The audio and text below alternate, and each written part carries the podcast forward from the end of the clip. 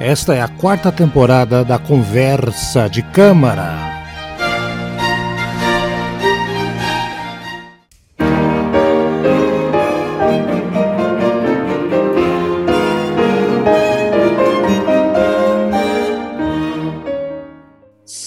Senhoras e senhores, mais uma edição do seu Conversa de Câmara, o único podcast que fala de música clássica. Eu sou o Haroldo do Brasil, né? no mundo tem vários, vamos, vamos, vamos, deixar bem claro aqui.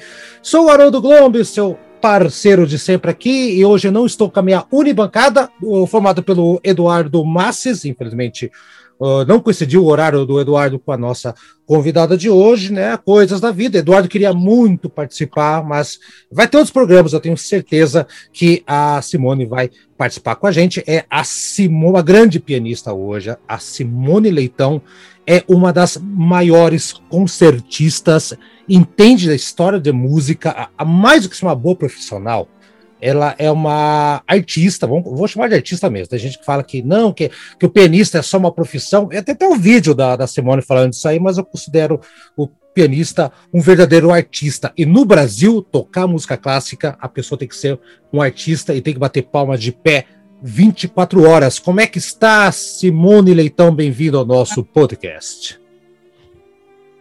Obrigada, obrigada demais, Haroldo. Obrigada a todos os seus ouvintes, a turma que assiste aí. Parabéns pela iniciativa, parabéns por manter essa bandeira em pé. É, eu sempre falo que a música clássica é aquela, a gente está numa praia, né? O mundo é uma praia, você tem que botar a, a bandeira e falar assim, aqui é meu espaço.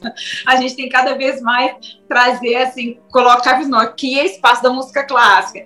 E você está fazendo isso aí no podcast, parabéns. Ah, obrigado. Tentamos fazer a nossa parte aqui, tá, Silma? Tentamos fazer a nossa parte aqui. Vamos indo, vamos, vamos no contra-maré, mas a gente está tendo aqui, viu, Simone, para você ter uma ideia, vários recados de pessoas que não conheciam música clássica ou conheciam apenas o essencial escutando a gente, uh, se motivaram, inclusive, a voltar a estudar piano. Ó, ó, que incrível, né? Várias pessoas escutaram e fez... Incrível, maravilhoso. Muito bom, né? E eu que, que tenho um piano em casa, é, herança dos meus pais, eu, de maneira mais com vergonha na cara, devo admitir que eu tenho que voltar a estudar, e o Eduardo tem piano e também, é, Eduardo, você não está aqui para se defender, mas você também está devendo voltar a estudar piano, Eduardo, pelo amor de Deus. E olha que coincidência, ontem, estamos gravando esse programa hoje, para vocês terem uma ideia de noção, uh, dia 9 de junho, estamos gravando. Ontem, dia 8 de junho, tivemos um aniversariante ilustre, que é o Robert Schumann, que se estivesse vivo, além de ser uma assombração e um mistério da natureza, ele estaria com 201 anos, né? Olha só, 201 anos do nascimento de, de Robert Schumann, e é por isso que nós... Acredito que é 211, né? A 211, eu falei besteira. Falei, é, 210 é, é de 1810. Tá certo, eu é. falei besteira. Viu como é, é bom ter convidado aqui, senão vocês não têm informação errada. E nós estamos ouvindo, então, de fundo aqui a, uma apresentação, a, a, o quinteto de piano em mi bemol dele, que já foi tema aqui do nosso podcast, bem recentemente, inclusive, né? O Eduardo é um tarado por Schumann, é inacreditável, cara. Gosta do Schumann, como o Chaves no seriado gosta de churros, assim. É impressionante como o Eduardo adora o Schumann e eu gosto de Beethoven. Cada um tem suas preferências, mas aqui estamos ouvindo uh, o quinteto né, com piano em Mi bemol, executado pela própria convidada do dia, pela Simone Leitão. Ei, Simone, tá rodando de fundo aqui. E você mesmo que lembrou para mim, olha, não vamos deixar passar a data tão importante. Tá aí, tá rodando de fundo. É. Né? O que, que você tem a dizer? Você também, eu, acredito que você deve colocar ele. Você fez um vídeo falando da Clara também. É, Brans, tá toda aquela turminha ali, né? Aquela casa lá que. A turminha de lá. Vai. É. Não, assim, eu, que, Schumann, Schumann, assim, eu na verdade sempre tive um certo medo de Schumann, até mesmo porque quando a gente toca ele ao vivo, a gente não sente segurança, ao contrário de Beethoven. Beethoven é um cara que você estuda, estuda, estuda, você entende a retórica dele, você tem que entregar Beethoven, Beethoven por Simone. Não pode ser Beethoven, você pode ficar com muito respeito com Beethoven, assim, abraçar Beethoven, engolir Beethoven, mastigar, né? E aí depois você fala, esse é o meu Beethoven, é o Beethoven da Simone. Ele foi o grande cara que criou o intérprete, porque ele criou o maestro, porque ele criou o compositor, ele criou praticamente tudo, Beethoven, né? É. Então, Schumann, eu tinha esse medo, porque eu sempre estudei Schumann, claro, como todo mundo estuda, né, faz parte do, do, do, repertório, a gente tem que fazer os grandes românticos, e cada um deles tem uma contribuição muito específica, né? Aquela hum. geração é uma geração absolutamente é, vital para o piano, que foi a primeira geração depois de Beethoven, foi a geração que o piano já estava formado como ele é hoje, né? Então eu falo de Liszt, Schumann, Clara, é, uh, Mendelssohn e Chopin, evidentemente porque Brahms vem de outra geração, ele é, né, conviveu muito com eles, mas ele é 23 anos mais, mais novo que Schumann, por exemplo. Tá. Mas Schumann, o que, que acontece? É, o que ele traz é realmente assim, a, a retórica, mas a retórica é, romanceada no sentido do, do, do, lead, né? A canção alemã. Canção, então, como ele traz a canção alemã para um instrumento que não foi feito exatamente para si, não é um instrumento, o piano, ele uma das maiores dificuldades do pianista é cantar. Né? Ah, é? é? fazer o piano cantar. Ah, tá, entendi. É, fazer o piano cantar. sim, o piano sim. é um instrumento que é difícil de cantar. Uhum. E, e, Schumann, ele, ele trabalha a mão com todas aquelas dificuldades técnicas que o, o, né, grandes pianistas, outros também, trabalharam, mas como eu disse, cada um trabalhou de uma forma. Né? Chopin, a, a música dele ela é mais tranquila para a mão, ela faz mais sentido para mão. A, a música de Schumann, ela não faz tanto sentido para mão. Às vezes ele busca umas coisas assim que você fala, ai, tá, tá meio difícil, é meio, é meio complicado e tem essa coisa dele mudar muito, né? Por conta da, por conta da questão mesmo emocional né? dele, ele, enfim. É. é. ele alterna muito, tem o Eusébio Floresta, e, e ele muda muito rapidamente. Então, assim, para fazer música de câmara, que eu acho que é o assunto que a gente vai falar aqui, senão vamos falar de solo, né? É, é super interessante, é maravilhoso fazer. Primeiro, porque era uma geração que fazia muita música de câmara, viviam muito das sociedades artísticas, né? A uhum. música é, a música vivia, era muito financiada antes pelos aristocratas, né? E aí é. chega um momento que ela, você já cria um grupo de amadores, pessoas que tocam bem, e tudo fica em torno do piano, né? Então, assim, isso é o auge, assim, da, da burguesia, assim, o piano fica no, no, no de, a música ela não é, é, absolutamente só da igreja ou dos palácios, ela passa a ser da casa das pessoas, da intimidade das pessoas, da convivência das pessoas. Ela faz parte da conversa. Né? É. Então, assim, a conversa não é só o que eu penso, o que você acha, vamos ler um livro, uma poesia, é vamos tocar junto. Então Exatamente. a música de câmara é esse momento, né? É. E eu acho que ninguém mais, assim, essa geração foi uma geração que fez, e as outras também, né? Depois geração de Brahms, Joachim, né, Hans von Bühler, aí tem toda uma outra geração que tudo bem que Hans von Bühler foi mais maestro, mas é, você tem essa essa essa coisa da intimidade, né? E assim, e a música de câmara ela é isso, e ao mesmo tempo que ela não é exatamente espetáculo, no sentido que o piano, o recital do piano virou um espetáculo, a orquestra já era espetáculo, a ópera já era, é, o espetáculo dela é o espetáculo da intimidade. Então, uhum. se você, tanto como artista, conversando com o outro, quanto a plateia, quando ela, ele entende o espetáculo da intimidade.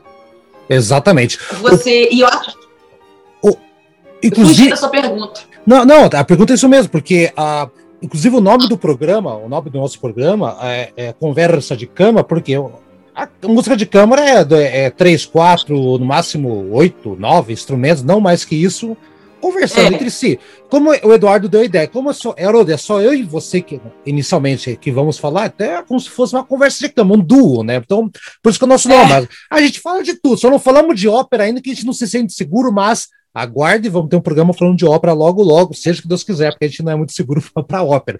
Mas assim. É o máximo. É, e, é. e o aniversariante do dia, aniversariante de 211 anos do dia, né, de ontem. Uh, é engraçado você falar essa questão do piano, de espetáculo, é, e, e, o piano realmente, a burguesia começou a ganhar muita grana e começou ah, pera um pouquinho, então vamos, vamos trazer cultura, trazer mais coisa para dentro de casa. E a única maneira de escutar música era, não tinha, não tinha MP3, não tinha, não tinha vinil, não tinha nada, não existia. Era você ter um piano, ou contratar uma orquestra, que é muito caro, ou comprar o piano e aprender o instrumento. E como o piano já estava se, consol... é, se consolidou tudo mais assim, e o. Então, né, foi nessa época aí que realmente teve essa explosão, a populariza... popularização da música clássica, saiu de ser aquela coisa sacra ou coisa só de, de corte, aquela coisa, né? Foi nesse período aí que houve esse boom. Ah, e o Schumann tem uma coisa que eu acho muito é, peculiar, não vou entrar nesse detalhe aqui, né? O foco hoje é você, não é só para só pontuar. Não, imagina, não pode Schumann. Não, é assim, é, é, ele judiou da mão dele, ele, ele amarrava o dedo dele, é. fazia, fazia um tipo supino, ele, ele, ele virou um compositor, porque não podia tocar mais ele virou compositor da Clara Schumann, né, que era né, filha do professor, que ele conheceu, demorou para casar, pegou autorização, casou depois, acho que entrou até na justiça, parece, não sei se é verdade essa história ou não. Não, né? foi, ele entrou na justiça para casar com ela, mas afinal que eles conseguiram casar porque logo depois ela fez um Acho que eles casaram no, no, dia depois que ela fez 21 anos, uma coisa assim. Ah, então é. Então tá aí. Então, só para é. pontuar, esse cara é um Perdão, monstro. perdão, perdão. Não, eles casaram em 1800 e, e, e e 48. É, não, peraí. É. Ela é de 1819. Bom, eu tô tentando fazer conta aqui. Não, ela tinha, ela tinha, ia fazer 20 anos. Ela ia fazer 20 anos. Mas, é, enfim. Não, não tinha idade é, legal. Brigaram, né? assim, entraram na justiça. é, entraram isso. na justiça, foi uma loucura. O pai dela. É. É, é, enfim, se casaram, virou, né? O casal lá que virou um dos, o casal 20 da música clássica, a gente costuma falar brincando, né? E o, Schumann, e o Schumann, ele já esteve aqui em dois episódios sobre ele, um sobre a vida dele, outro sobre esse quinteto que a gente tá colocando hoje aqui. Teve um, um especial sobre ele, com a Marta Argerich tocando piano, sensacional, sensacional aquela, aquela versão. Nossa, e, agora você botando eu? agora vou, é, é, só a gente sensacional aqui, né, Simone? Pelo amor de Deus, não vai entrar qualquer um, não. Aqui não entra qualquer um, não. Se é qualquer um, eu, eu não, toco o Eduardo toca. Eu vou tocar o Pife e Eduardo toca o Lelac de Comic. As músicas que todo mundo toca. Lelac, plão, plão, plão, plão, plão. Você lembra disso? Nossa, tinha uma época que lá em Minas, quando eu morava na minha cidade, todas as janelas estavam tocando Lelac de Comic. É tipo, meu Deus. Era um tempo bom que as pessoas tocavam em casa. Sim, ainda. é, tinha piano, só tocava, simplesmente, mas eu tenho uma vergonhinha, assim, porque eu parei de tocar piano, mas essa música eu dominava, essa eu dominava, né? Todo mundo dominava aqui, que vantagem, né? Você que você falou então aí, vamos falar um pouquinho agora da, da nossa grande pianista, concertista, tocou só não tocou em Plutão porque não tem foguete lá ainda, né? Vamos, vamos, vamos combinar. Opa! então, você falou de, de, de, criança e tal, você é mineira. Queria contasse qualquer.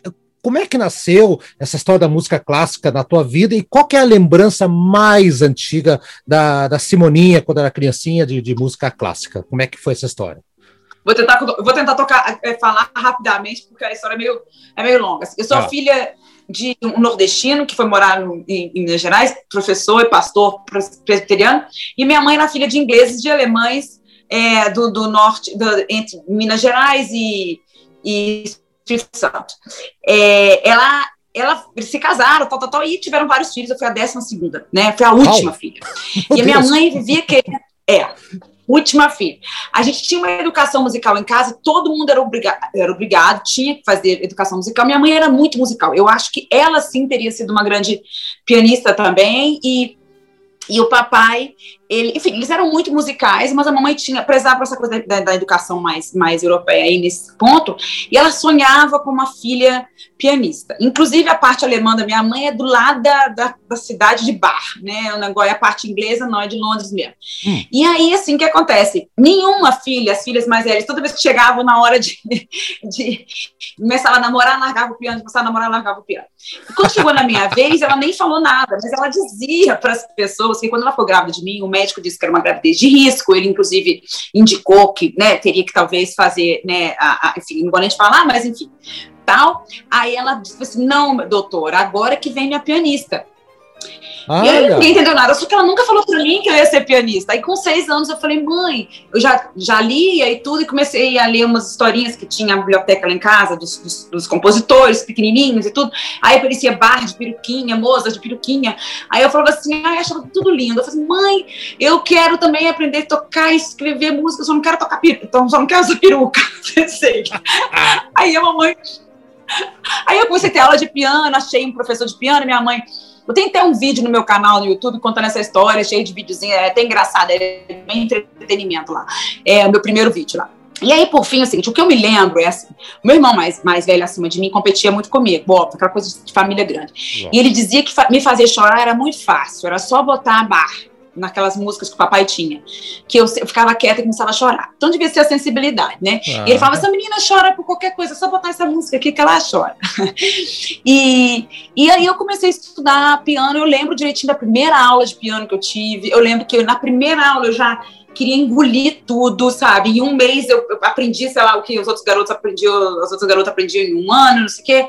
Eu tinha muita pressa, eu tinha noção de que quando eu comecei a estudar piano, eu já comecei é, com uma missão. Né? Meu professor nos Estados Unidos dizia assim: essa mulher é uma mulher com a missão, ela está sempre com missão. Eu comecei a estudar com sete anos e eu tinha a missão. Eu falei, eu quero tocar piano muito bem. Então eu não, eu não desperdicei, sabe? Já de cara, já fui estudando, já queria. E Ótimo. a primeira pessoa assim que, é, que eu toquei, que eu lembro que me influenciou demais a realmente perseguir um sonho, porque é distante, né, de qualquer pessoa, ainda mais no interior de Minas e tudo. É, eu fui ver um piano de cauda pela primeira vez, eu tinha 16 anos, quando eu fui no Teatro Municipal ver o Nelson tocar, o Nelson Freire, chorei para não poder mais. Foi o, foi o, o, o Tancredo Neves, ele era governador de Minas Gerais na época, ele foi visitar a cidade, mas ele tinha alguma relação com a minha mãe, em termos de ascendência lá, enfim, eles diziam que era um primo, sei lá o que que era. Aí ele foi lá em casa e eu toquei.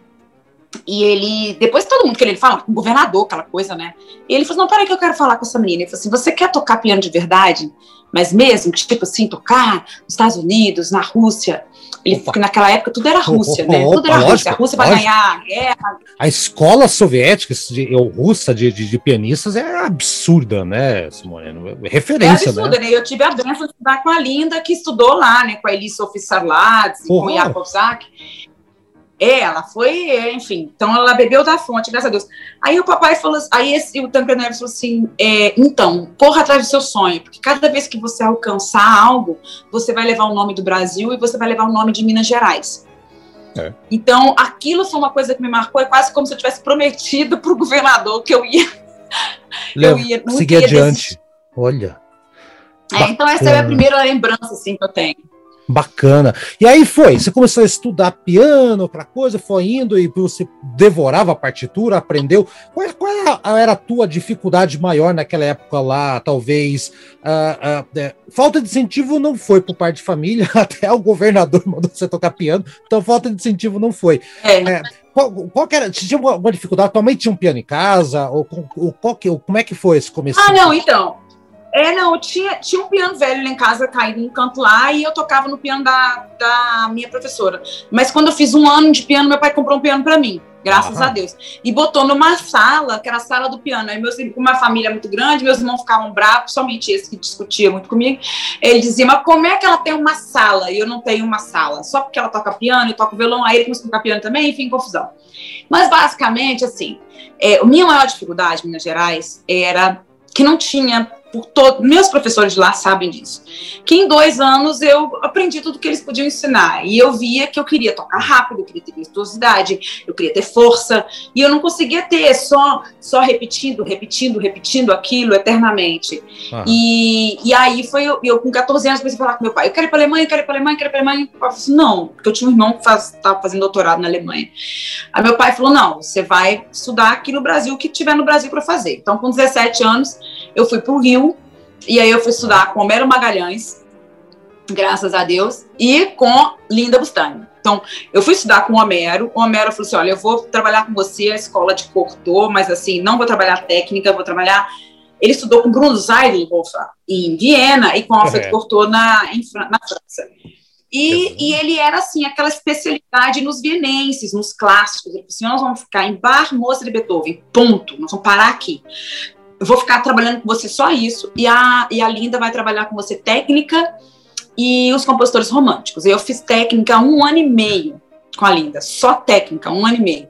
Aí eu fui estudar estudos de Chopin e Schumann. Então ela já foi logo de cara me dar. Então, assim, é, ah, mas não teve século XX? Teve. Eu comecei a fazer mais Prokofiev. Prokofiev virou, assim, o meu compositor do século XX. Uhum. E, evidentemente, Vila Lobos, porque eu amava muito, sempre gostei muito. Sim, e, sim. Mas, assim, era uma escola muito centrada na escola alemã, do lado do, do dele.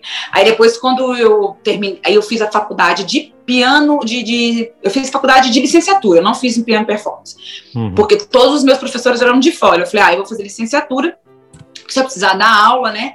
Eu tenho, precisar dar aula em escola, essas coisas eu tenho. Mas nesse ínterim, eu fiz a, eu consegui, quer dizer, fiz uns concursos nacionais e tal, mas é, não fiz concurso internacional. Aí eu consegui estudar na, na Noruega, né? Veio um professor aqui no Brasil e eu fui falar com ele na maior cara. Cheguei lá, fui falar com ele, ele falou assim: ah, vai ter uma festa do cônsul, a rainha da, a, a princesa da Noruega vai estar tá aqui. Aí eu toquei Grieg, todo mundo ficou encantado. Ele falou assim: não quer vir para Noruega? Eu falei: vou, tipo assim, me leva. Aí eu fui, fiz a prova lá e passei. A prova foi difícil, tinha 37 para 5 vagas. E eu passei, e lá eu fui conhecer, assim, a escola mais francesa, para mim foi uma benção também, porque eu estava muito aquela coisa alemã e russa, que é um pouco mais pesada, e, e o meu professor lá tinha estudado com a Ivan Lefebvre, em Paris, e um, ele tinha ganhado o concurso de Busoni, ele tinha ganhado o Marguerite Long, e, e aí ele, ele me trouxe toda assim, uma leveza, a gente trabalhou muito Ravel, aí foi que eu comecei a fazer mais Rachmaninoff, foi com ele. Ele me proibiu de fazer alemão, e você já fez tanto alemão na sua vida. Ele me proibiu. Ele falou assim: você não vai fazer bar? Não... Ah, eu só fiz Beethoven, claro, Beethoven. Eu fiz uh, algumas sonatas, a Opus 101 com ele e tudo. A sonata 32 você fez então, né? Não, eu fiz. É, a, a, não, a 28, a Opus 101. Ah, 101. Lá maior. Tá, tá. Uhum, tá. Então, é, então vimos. Ah, não, e aí chegou no meio do curso, ele falou assim, não, não, mas vamos fazer um grande Schumann, que você nunca fez um grande Schumann. Isso. Aí eu, a gente fez o, os estudos sinfônicos, né, uhum. Aí foi minha, minha prova final lá do mestrado, foi os estudos sinfônicos, é, a, a, a Op 101 e os, um, ai meu Deus, a, momentos musicais Opus 16 de Rachmaninoff. Rachmaninoff, não sei, é, é, eu tenho a impressão sempre que ele é um dos no, pior no sentido de dif, difícil, não de pior de, de ruim. Um dos mais assustadores é, é, compositores Ele é assustador. Para, para pianista, por exemplo. Principalmente a Hack 3, né? Que é a, a, o concerto 3, o terceiro o, O concerto, o Hack 3. É. Nossa Senhora. Eu gravei a sonata número 2 dele. Ela tá lá no Spotify, ela ganhou excelente. Tá em outras plataformas também, ela ganhou excelentes críticas. Isso é, já tem um tempo, já tem 10 anos já. Preciso gravar de novo o Hack Marino.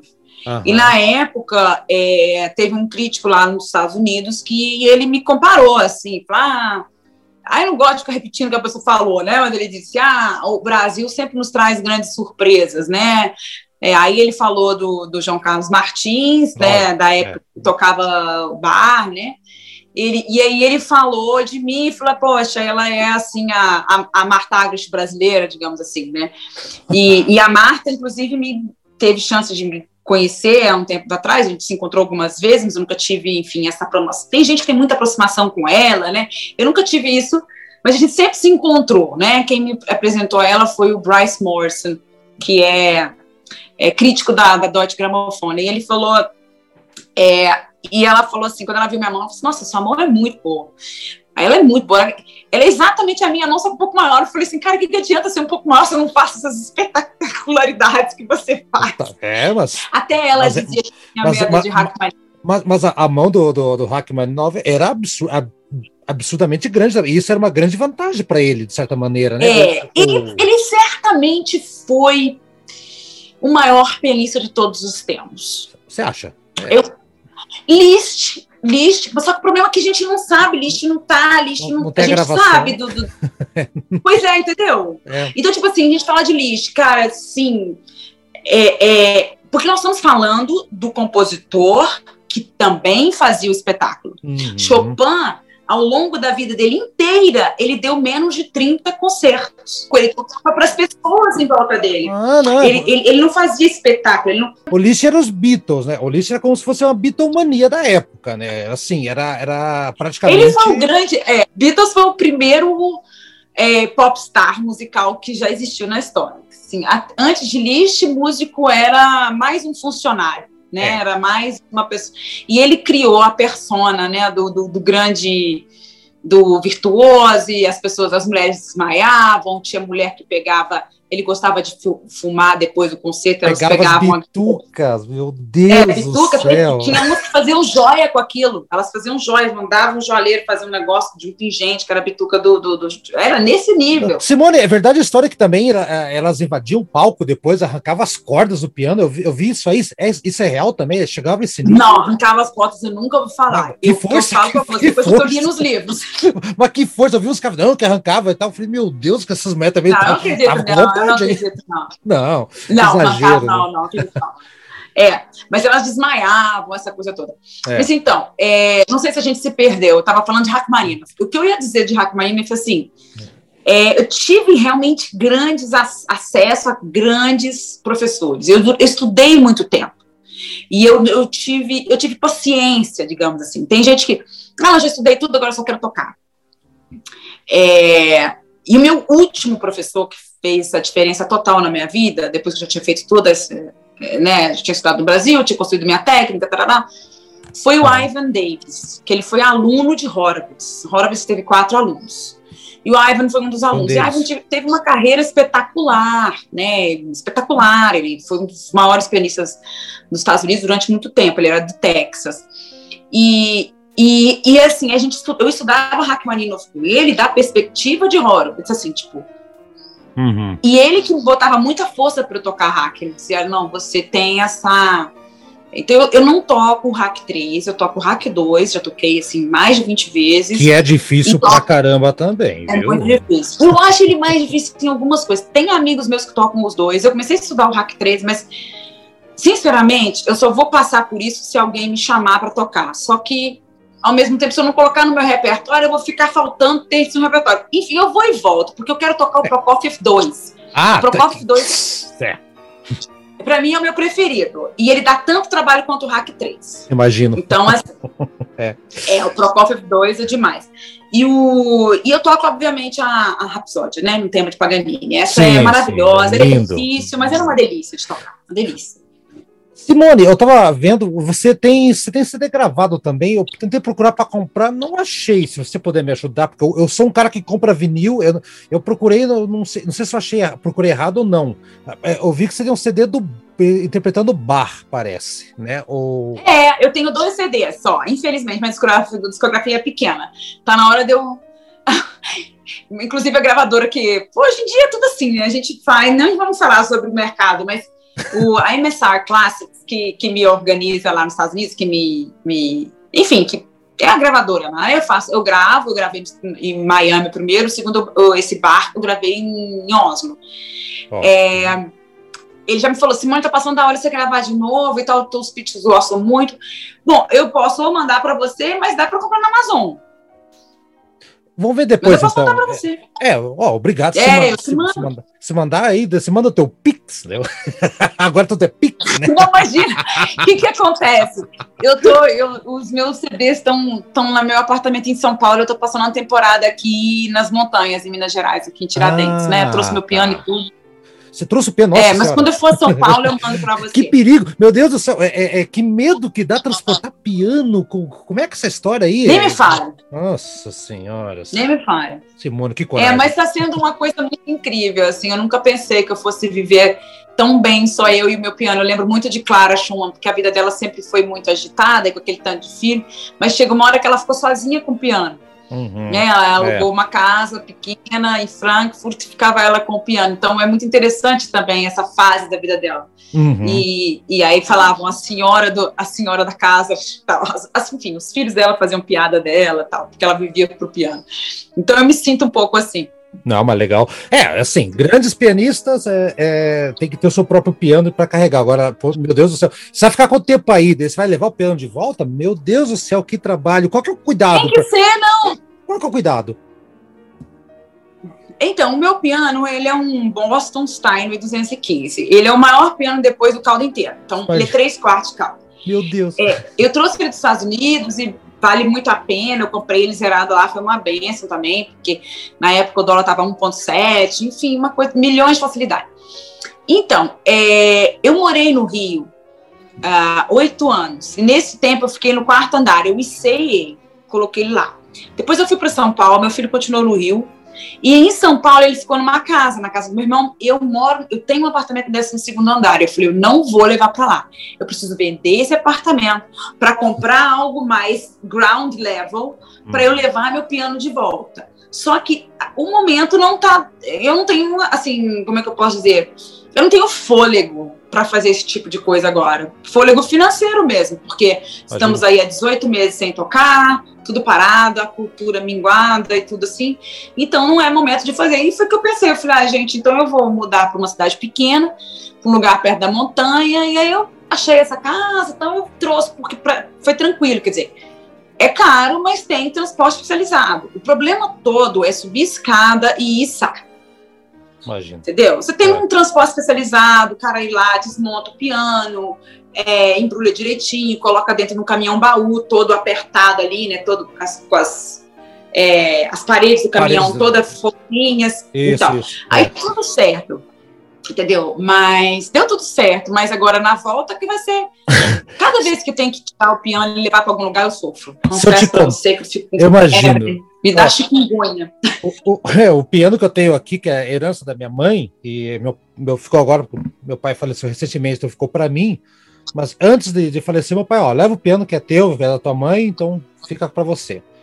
É um. Acho que nem sei se existe ainda, acho que é Fritz Dobert, acho que é seu nome. É, esse aí. Ah, Fritz Dobert era, era uma fábrica brasileira. É uma fábrica, brasileira. brasileira. Um piano muito bom, modelo 1978. Tá aqui ele, tá desafinado? Tá. Aí. mandaram, o piano ele já mudou, é, é, era do interior de, do Paraná, Londrina, a gente veio para Curitiba, então esse piano rodou pra caramba, e bate daqui, bate lá, e nunca foi um especializado. Os caras que trouxeram para cá, onde eu estou morando agora, o piano, Simone, eu só escutei um barulho, um acorde com todas as notas. Um cluster. Derrubar, exato, derrubaram o piano. Os caras não aguentaram subir o lance da escada e o piano. O prédio, acho que o bairro inteiro escutou esse acorde aqui. Eu falei, não ah, me Deus. conta essas coisas, não, que isso me dói demais. Não, não. Aí arranhou, ele tá ferrado. Ele tá, mas tá lá, um dia eu vou afinar ele, um dia eu vou voltar a tocar, prometo. Ele tá judiado, coitado do meu piano, assim. Por isso que eu ah, falei. Ah, tem assim, muita pena, tem muita pena. As pessoas ficam é, não, é, tratam o piano como se fosse um, um móvel, é, é, um instrumento. Ai, foi um, é um instrumento tão genial, sabe? É uma orquestra. foi tentativa de erro, né? Assim, não foi um instrumento que. Ele foi criado, né? Ele foi criado. Inclusive, aproveitar para fazer propaganda. Faça. Semana que vem, 17 e depois 24 na outra semana eu vou dar um curso na Casa do Saber sobre a história do piano, a história social do piano. Eu vou falar sobre tudo isso, desde o cravo e principalmente a presença do piano no Brasil. Ai, no final, eu vou falar sobre isso. Eu vou então, colocar assim, os links aqui, vai estar os links aqui. Então, aliás, você está fazendo bastante curso agora, né? Eu vou colocar Nossa, tudo tá aqui. É que veio tudo junto. E aí hoje já me pediram para falar um negócio de piano, é música e literatura. Eu falei, não, gente, não aguento. Vou, vou deixar isso para segundo para julho que eu também vou fazer um curso, primeiro curso em inglês, né? Porque eu tenho seguidores em inglês que ficam me pedindo ah, para falar sobre Vila Lobos e porque a gente não pensa nisso, mas o brasileiro tem cuidado, tem feito isso um bom trabalho, tem vários projetos maravilhosos de organizar a música brasileira, né, disponibilizar as partituras, falar sobre compositores e compositoras brasileiras. Só que o Brasil é tão autocentrado que a gente fala tudo em português. A gente até tem coisa escrita em inglês, mas a gente não tem gente falando, explicando em inglês. Simone, olha só, o, o Eduardo, que não está presente aqui, eu, eu tenho, conheço esse cara desde que eu tenho 14, 15 anos. Então, ele, ia, ele, ele ia falar, fazer a seguinte colocação. Mas, Simone, o Vila Lobos ele é mais conhecido lá fora pelas obras do violão do que pelo piano. Eu sei que Isso. não, porque tem o ciclo brasileiro, tem várias músicas espetaculares deles lá, de piano, né? Mas eu, eu tenho certeza que ele ia levantar essa questão e eu acho então, que. Então vamos responder essa pergunta dele. Vamos responder então. Ah. Ele falou assim: ah, mas Vila Lobos é tão mais conhecido. Pois é, isso é uma coisa, uma pergunta muito interessante, porque é, Vila é um compositor tão prolífico que só a obra dele para violão já justifica a música dele, já, já justifica toda a vida artística dele, né? Porque a música dele para violão, ela é definitiva, ele é o nosso Chopin do violão, não é isso? Uhum. Você está me escutando bem? Tô, tá. Estou te ouvindo, estou te ouvindo. Pode seguir. Ah, tá, deu um delayzinho. Então, é, acontece que ele também, apesar de não ser pianista e apesar de e ele teve, né, a primeira esposa dele era uma grande pianista, ele teve um grande amigo pianista, que era Arthur Rubinstein, que foi uhum. também uma pessoa que deu para ele muito apoio para escrever grandes coisas, também era colado na Magda Talhaferro. Agora, ele também não era bobo, ele sabia que o piano, qualquer coisa que você escreve para piano, chama mais atenção, é mais fácil de proliferar e tal. E ele, apesar de não gostar do instrumento, ele escreveu 206 obras para piano solo, além das tantas outras obras. Uhum. e ele também é campeão na coisa do, do, do universo infantil, né, das obras, é, das miniaturas infantis, né, miniaturas descrevendo momentos infantis. É, tem a Ciranda, tem né, o Carnaval das Crianças Brasileiras, que eu, minha tese foi sobre um homem precoce, baseado nisso. É, enfim, você tem prova de bebê 1, prova de bebê 2, e, e umas, umas coisas são para criança tocar, outras coisas são para você usar numa sala de aula, e outras são para realmente repertório de grandes pianistas. Então, é, eu acho que a maior contribuição dele, apesar do ciclo brasileiro ser incrível, das vaquianas, do próprio show uhum. de acho que a grande contribuição dele são as obras para piano solo, é, na, na, parte do piano solo, são as obras com, do universo infantil, porque ele não escolheu outro instrumento para contar é, o universo da criança. E é uma coisa tão interessante, porque você fala assim, poxa, mas por que, que ele não contou isso no violão? Por que, que ele não contou isso no violoncelo, que são instrumentos preferidos dele? Uhum. Exatamente porque o piano é o instrumento mais competente para contar a história, de certa forma. É um instrumento mais competente, porque tudo, e aí tem muita percussão, ele tratou o piano, ele fez muita novidade em termos de técnica, né? Ele criou uma técnica própria, porque ele não era pianista, então ele saía testando umas coisas assim, depois a gente tem que dar conta de tocar aquilo, né? É, eu acredito que seja por isso, e mesmo assim, ele escreveu 10 obras para piano e orquestra, né? Sim, ele escreveu sim. cinco concertos, é, teve um Precoce, que para mim é a obra mais incrível escrita no Brasil para piano e orquestra, assim. É, digamos assim, para mim, eu escrevi isso na minha tese, o Momo Precoce é o nosso, é a nossa Rhapsody em Blues. Ah, Mais sim, ou menos assim. concordo. É concordo. o nosso Gershwin. Concordo completamente. É, devia ser muito mais tocado. Uhum. E, e, assim, o que acontece? Cabe, cabe explicar um pouquinho para a plateia, até mesmo para a orquestra, eu sempre faço isso quando eu toco, o que são aquelas peças, né? Aquelas inserções do piano. Porque cada inserção daquela é um quadrozinho, né? O ginete do Pierrozinho, é o, cach... o cavalinho, a criança, né? Uhum. Manha da Pierrette, né? O, o, o, chicote do diabinho. E o momo precoce, o momo é a orquestra que fica apresentando os personagens. Cada uhum. personagem, cada entrada do piano é um personagem. É genial aquilo, meu Deus e do céu. É genial, É né? genial. E a orquestra toca assim. É muito bem orquestrado aquilo, é muito bem. O Messiaen dizia Vila Lobos é um monstro, assim. Vila Lobos é. Se ele fosse americano, o mundo inteiro conheceria. Assim. Ah, com certeza. Porque sem fazer esforço nenhum. É, sem fazer esforço nenhum, ele é tocado, ele é estudado, ele é um dos compositores mais gravados nos últimos tempos, assim, no século XX. Você vê a grandeza da, da obra de um compositor quando passa aí cinco anos, 50 anos que ele morreu.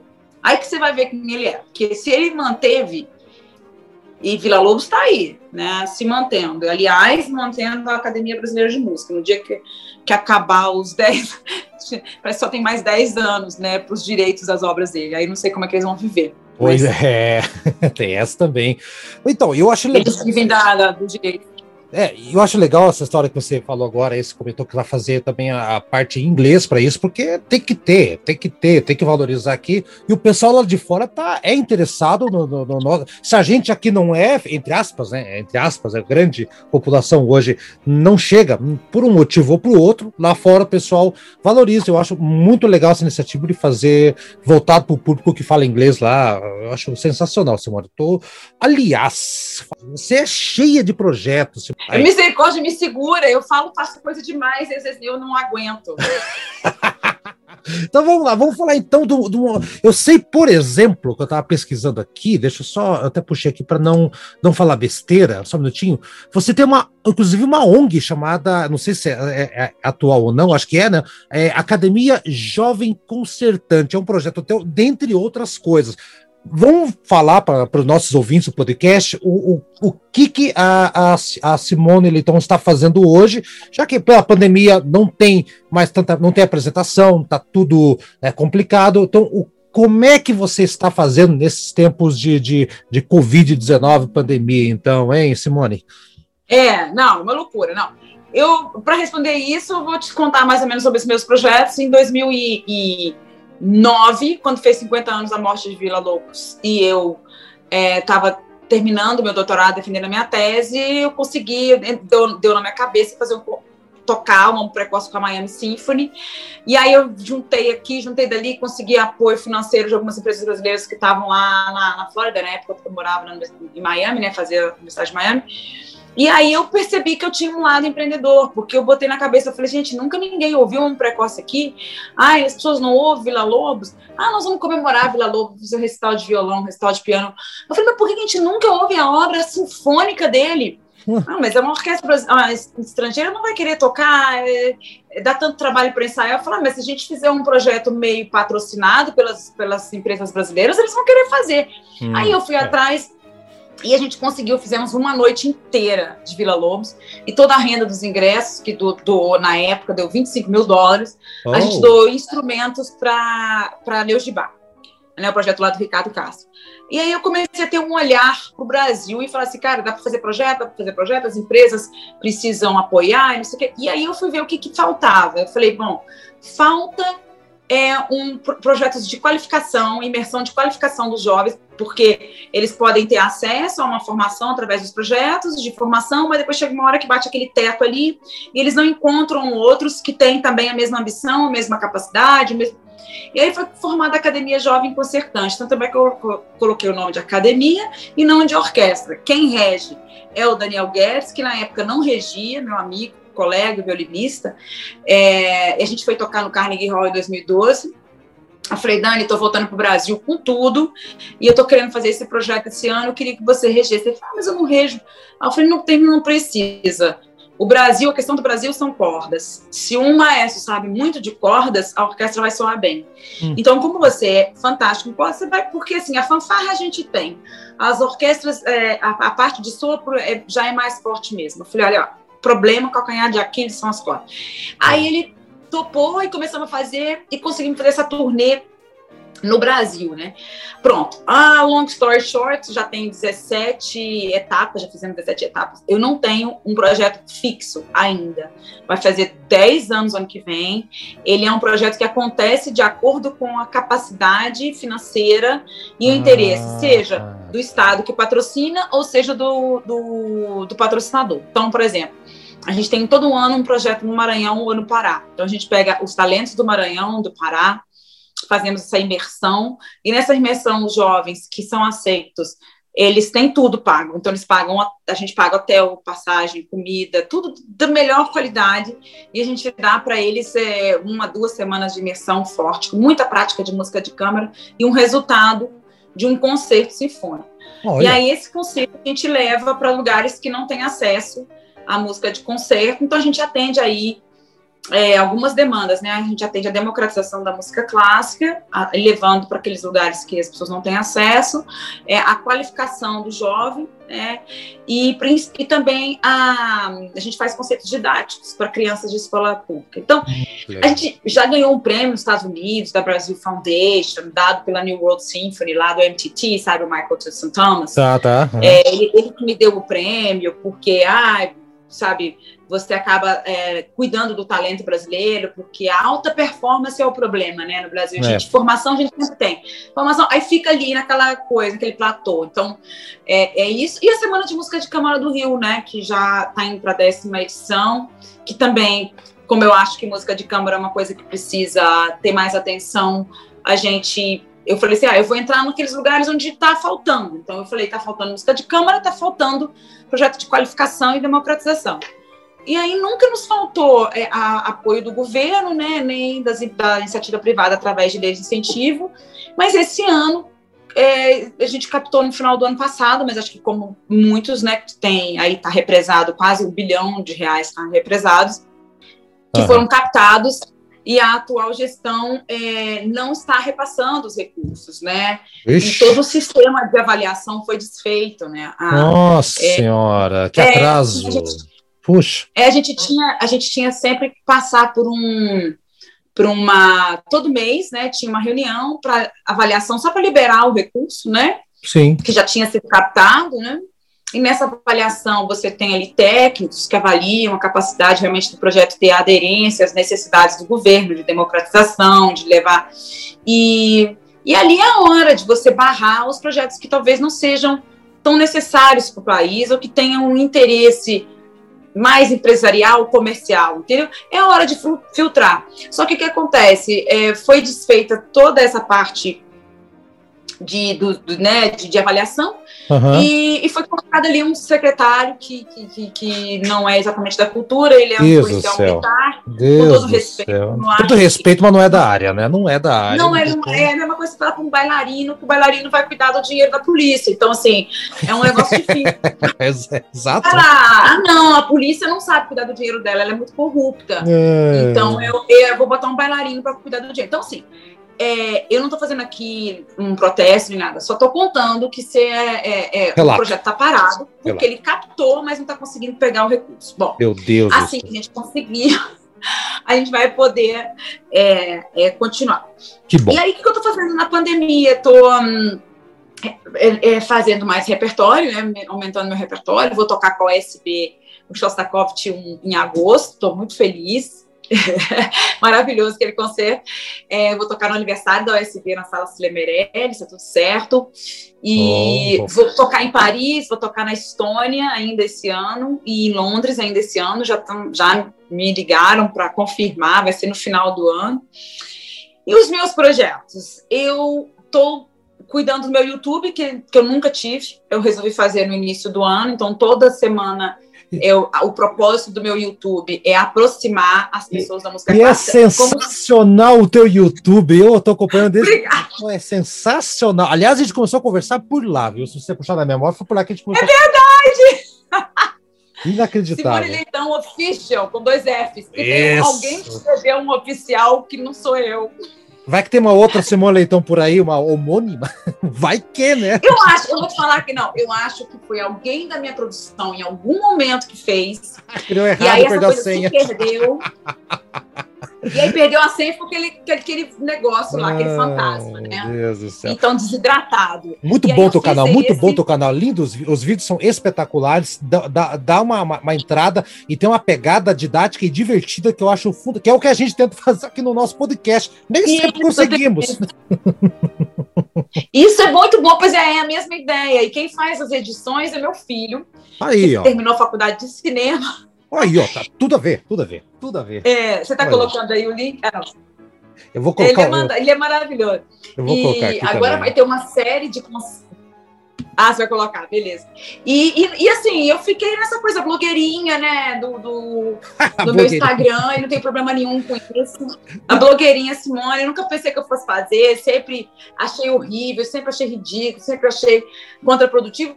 Mas hoje eu penso assim, cara, é a possibilidade eu tenho de falar com as pessoas, de alcançar as pessoas. Então eu fico ali e, e eu tenho na Hotmart alguns dos meus cursos. Assim, todo mês eu faço algum curso de algum compositor. E eu peguei, eu resolvi fazer, pegar aquela coisa bem didática. Então eu comecei com bar, né? Aí eu fiz né, um curso de bar, depois foram os filhos de bar, a geração dele. Aí depois veio, né, claro, Haydn, Mozart, Beethoven, teve dois. E depois eu fiz a geração dos românticos, aí teve três. E Brahms não teve, se não falha a memória, ou eu tô louco? E o Brahms eu fiz agora. Foram agora, dois é. Brahms. É. Aí agora eu, próximo, eu, eu, eu, não sei se eu ainda fico na dúvida se faço os nacionalistas, ou se eu pego assim, começa assim, a escola russa, os franceses, os brasileiros, sabe assim? E tem Mahler, né? Tem que falar de Mahler. Mahler. Eu... Uh. Tem muita gente, então, cara. Tem, assim, tem assunto pra caramba aí. Vai, vai, vai fazer, vai fazer Deus, vídeo, é vai fazer vídeo até dizer chega. Vai dizer. Não, e os, essas aulas, elas são, eu toco, né? Eu falo, eu mostro, uhum. assim. Ó, porque, porque é o seguinte. Tem muita gente que fala de história da música e eu tiro o chapéu, assim, mas a grande maioria das pessoas que falam de história da música no Brasil hoje, que dão aula, que dão curso, não sei o quê, eles não são músicos. Falei! E é verdade. Pode me cancelar. E é verdade. É verdade. Eu, eu, eu e Eduardo, a gente, a gente fala, a gente começou a fazer isso aqui com uma. A história é o seguinte, pra você entender, tá? tá como é que foi mais ou menos, Simone?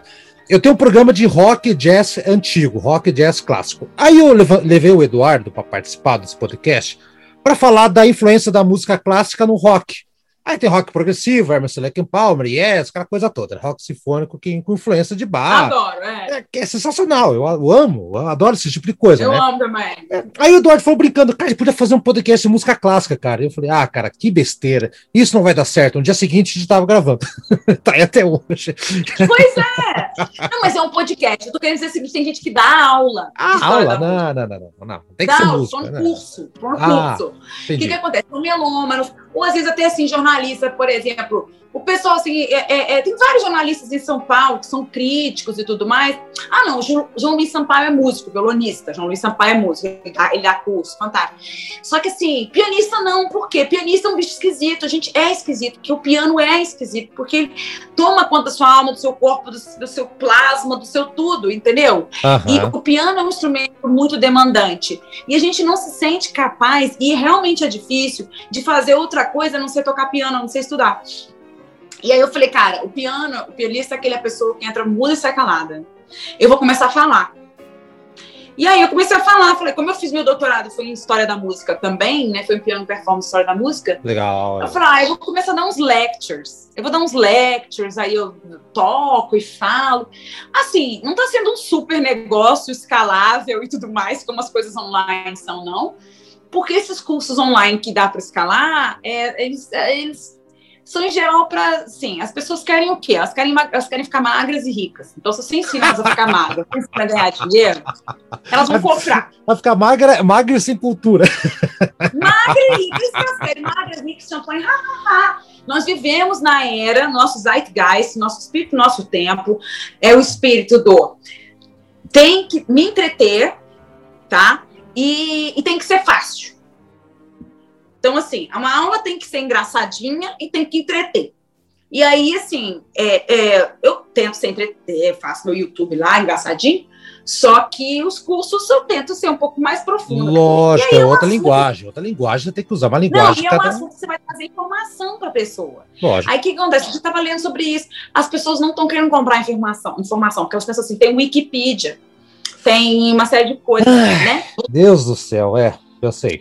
Mas só que o Wikipedia ele não vai ler aquele catatal de livro que eu leio ali, não vai te contar uma história. Então, assim, aproveito para falar que quem quer saber mais dos meus cursos, eu tenho, tá tudo lá no meu Instagram. Sabe qual é a melhor forma? Manda um, um direct para mim e fala, Simone, é assim, você tem curso de fazer broa enquanto ouve Vivaldi? Eu falo, ah, tem um curso de fazer. Você sabe, Simone, que tem uma, uma, uma, mulher no Twitter que escreveu que ela tá viciada em limpar, a, na pandemia, em limpar a casa ouvindo o nosso podcast.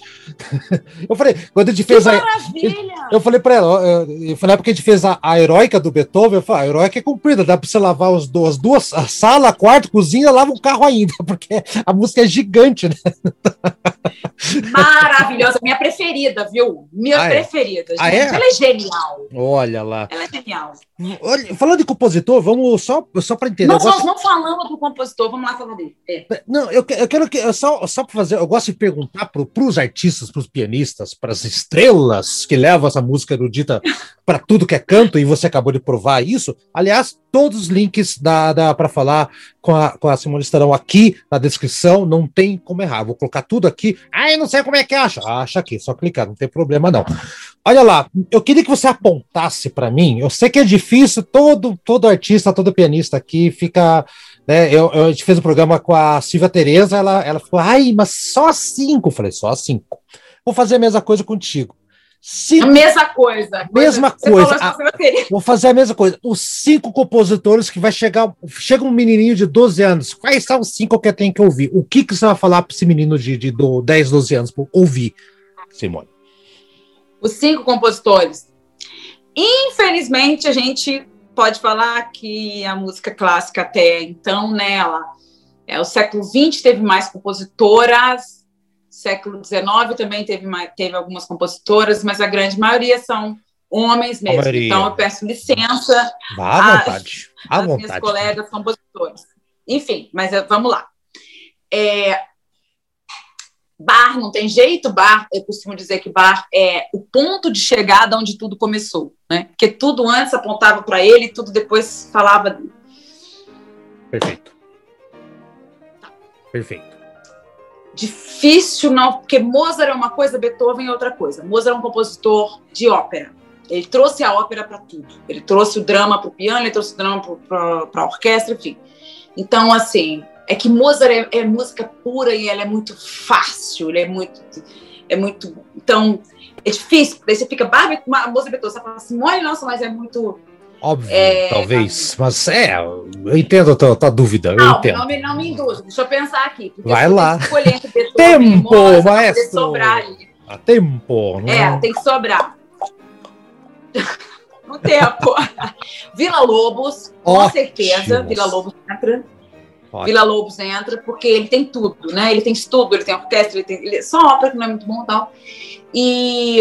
Um, é dos românticos, eu vou pegar românticos e neo-românticos, eu vou pegar tudo de romântico. À vontade. escolher um. É, então, fiquei com Bar, Vila Lobos, Mozart, Beethoven, Vila Lobos. Aí eu vou pegar um romântico, você vai cair para trás, que eu vou falar com você, eu vou abrir mão de todo mundo da, da, da geração número um e eu vou ficar com hack. Ah, não, finalmente alguém, não estou sozinho nesse mundo. Eu vou te falar por quê. Eu vou te falar por quê. Porque vai. a linguagem dele, ela tem dentro dela o romantismo puro, mas ela conversa com o século XX porque é uma linguagem muito cinematográfica. Então ela fica mais perto. Se a pessoa ouvir bem esses cinco, ele consegue depois colocar o romantismo no meio, ele consegue colocar aqueles outros ali no meio. Faz sentido. Entendeu? Faz sentido. E o, e o, e o, Beto, e o Vila Lobos foi um dos maiores compositores do século XX, porque ele não foi um folclorista, mas ele trouxe a identidade não europeia para dentro de, uma, de um idioma europeu com muito sucesso. Então, é por isso. Maravilha. Porque senão a gente não sai da Alemanha, né, meu amigo? Fala, da Alemanha! mas, mas aí, esse 7 x 1 eu não, não, não, não, me, não me vergonha. Que dá sete composições alemães que eu coloco rapidinho, como é que Você colocar 7 e, e o 1, um, que é o 1 do Brasil, é o Vila Lobos. É o 7 x 1. Ai, que triste! Olha lá, então, Simone, a gente está indo para a reta final aqui do programa. A Simone é uma pessoa muito ocupada, ela tem um compromisso daqui a pouco. Não vou fazer ela perder mais tempo aqui, não. Eu não, vi... tô ótima, tô feliz na vida aqui. Pode ah, tá falar. feliz? Ah, então tá, beleza. Então vamos ter um programa agora com oito horas. Não vai, a Simone vai ficar aqui. Vai... não, brincadeira. É, tem um compositor que eu ouvi você tocando ali no teu canal do YouTube. Eu vou, eu vou, eu vou confessar, eu, a gente vive aprendendo, a gente não sabe. O, o Eduardo fala, de outro membro aqui, que a música clássica, erudita, seja como se queira chamar, é um abismo. Quanto mais você vai indo, mais vai para o fundo, não tem fim. E Joaquim Turina, acho que é um compositor espanhol, é, é, é isso mesmo? Espanhol. É. É de Sevilha. Sevilha, exatamente, Sevilha, exatamente. Eu vi você executando uma obra dele, eu nunca tinha ouvido falar dele, confesso. Você executando quarteto com piano, é, com piano, né? Aliás, é. É, quarteto com piano em Lá menor, Lá menor. E, 67. É, acho que, eu não lembro, acho que, acho que deve ser. Eu achei sensacional, tomei conhecimento há muito pouco tempo, tô digerindo ainda, que a música clássica tem que levar um tempo, vai digerindo. É, um tempo, é. Leva um tempo, mas assim, você ali tocando, é, você com, com, com um violoncelo, uma viola e um violino ali, é, e de máscara. então, é de máscara, aquilo foi muito difícil. E, isso quer perguntar, foi complicado com a respiração e Foi muito máscara? complicado, porque a gente comunica muito, ainda mais na música de câmara, a gente comunica muito com a boca.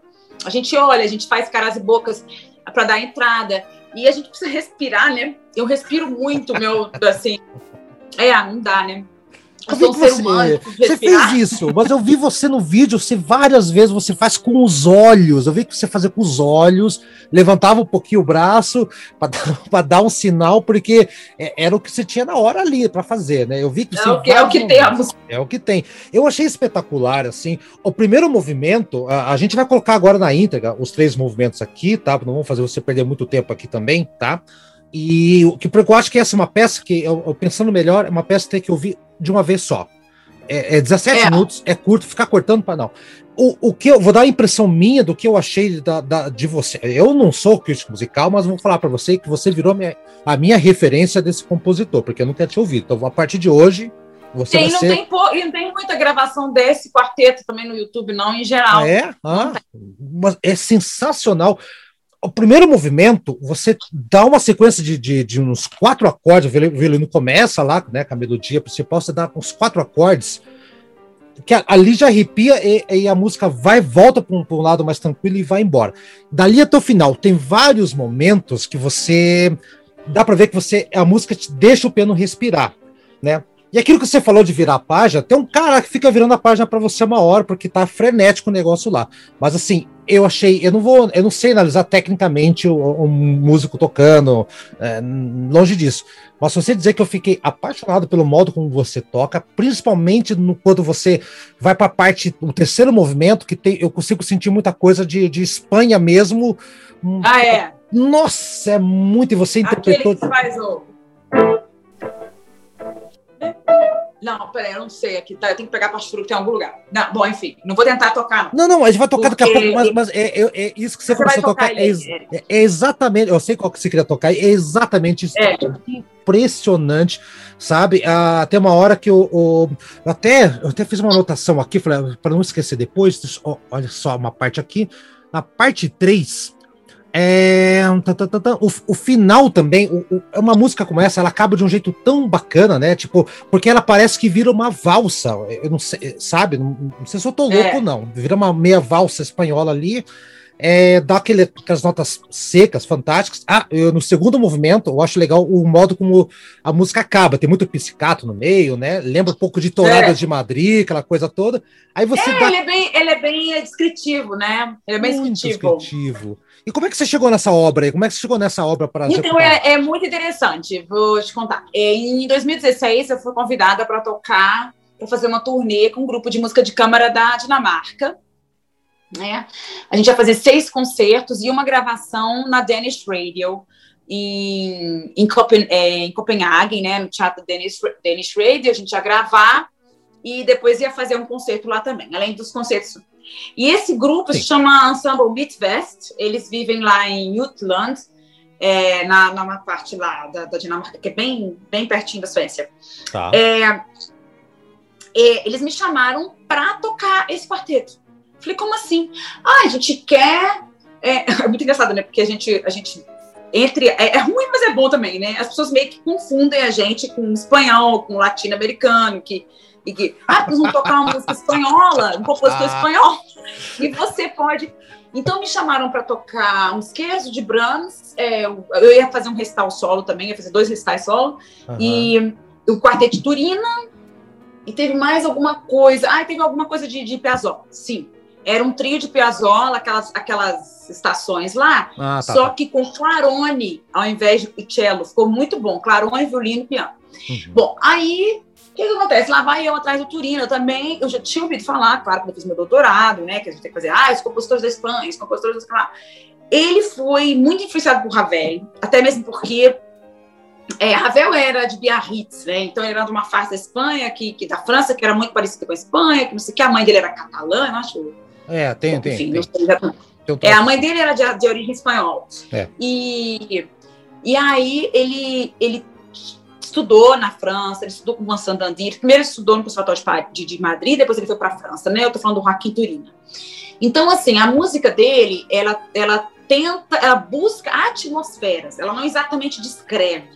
Então, é uma música bem da Belle Époque, né? Uhum. Com um pós-nacionalismo, digamos assim. Porque o nacionalismo mesmo veio um pouco antes. Então, é o pós-nacionalismo. Então, assim, ele não é tão clara como a música de Albenes, né? Que é aquela coisa super é, ah, granada. Então, pera um pouquinho, esse compositor então é mais recente, então, é isso?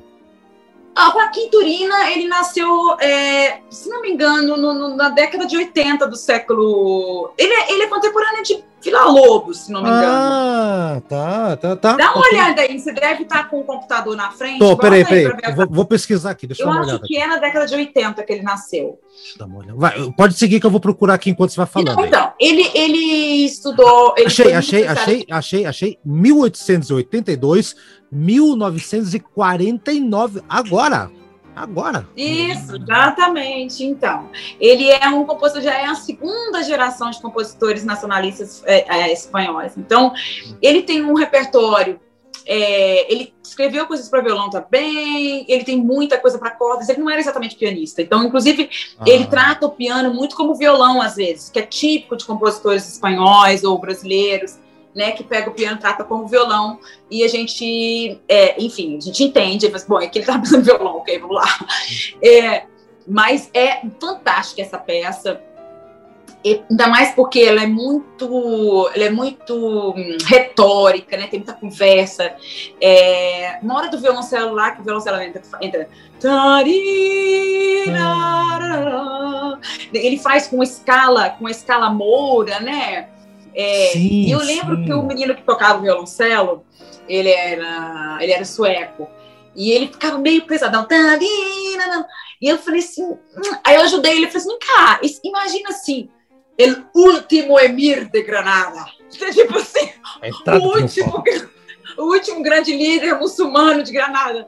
Aí eu falei, imagina você, o último emir saindo de Granada, deixando, porque eu conheço bem aquela região andaluz, e eu falei, gente, aquilo é cravado de, de, de, de, de, hum, todo aquela, aquele idioma né, árabe e muçulmano tá muito ali dentro, né?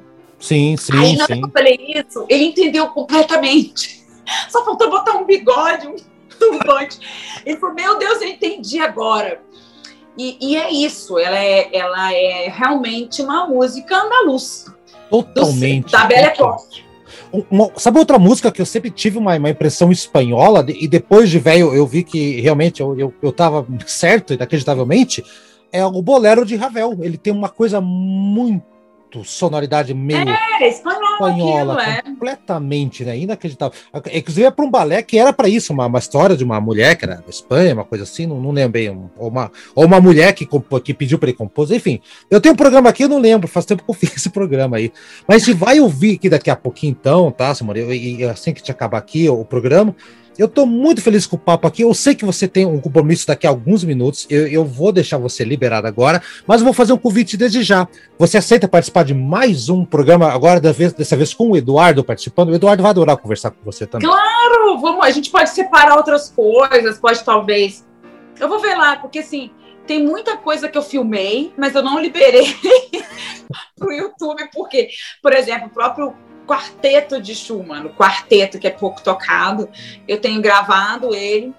É, mas aí tem quarteto de Brahms. A gente pode falar de outras coisas também, né? Tem, tem, tem várias coisas. A gente pode falar da minha obra do Memari, que, que eu gravei também, que ele escreveu para mim. Ótimo, solo. ótimo, ótimo. Né? Você, você é um comanda o programa, vivo, então. É um compositor que está entre nós. Você, é, você- vamos fazer o seguinte: você, o próximo programa, então, vou deixar você é, é, escolher o tema. Se quiser falar, vamos falar sobre a, a dieta do Branson. Vamos falar da dieta do Branson, é o que que ele comia na época lá, né? Se quiser falar de qualquer coisa, tá liberado assim, porque, e assim, galera, vão correndo pro canal da nossa convidada, da, da Simone Leitão. Ela transborda talento e transborda história da música. É inacreditável, gente. Assim, como eu nunca tinha visto. Assim, é impressionante. Eu vou. Só tenho a agradecer aqui pelas, pelo, pela, pela nossa conversa. Vai ser uma conversa muito legal. Com certeza vai dar uma. um- Vai ter muita gente que vai pedir mais. Então, tá aí feito o convite, Simone. Eu só tenho a agradecer você por participar do nosso conversa de câmera. E pronto, você tem uma live daqui a pouquinho. Entreguei, pronto, falei. Obrigada, deixa eu ir. Mas daí vocês vão ouvir o, o Turino agora. Vamos ouvir na íntegra agora aqui e voltamos para um outro programa falar contigo daí, tudo bem? Ótimo, perfeito. Vamos pensar num bom, numa boa conversa, uma conversa bem produtiva aí. Muito obrigada pelos seus ouvintes. E também é, me acompanhe lá, Simone Leitão Piano no Instagram e Simone Leitão Official. O meu, a minha, meu site mesmo, onde está tudo lá, que você pode, é o hub, né? Aham. onde está tudo, tá minha, aqui onde eu vou tocar e tudo mais, é simoneleição.com. Ponto com só. Eu vou colocar tudo aqui, tá não se preocupe, Simone. Vai estar tudo aqui. Beleza. Tchau, gente. Até a próxima semana. Obrigado, Simone. E tchau. Boa sorte um a tua live. Beijo. tchau. Obrigada. Tchauzinho.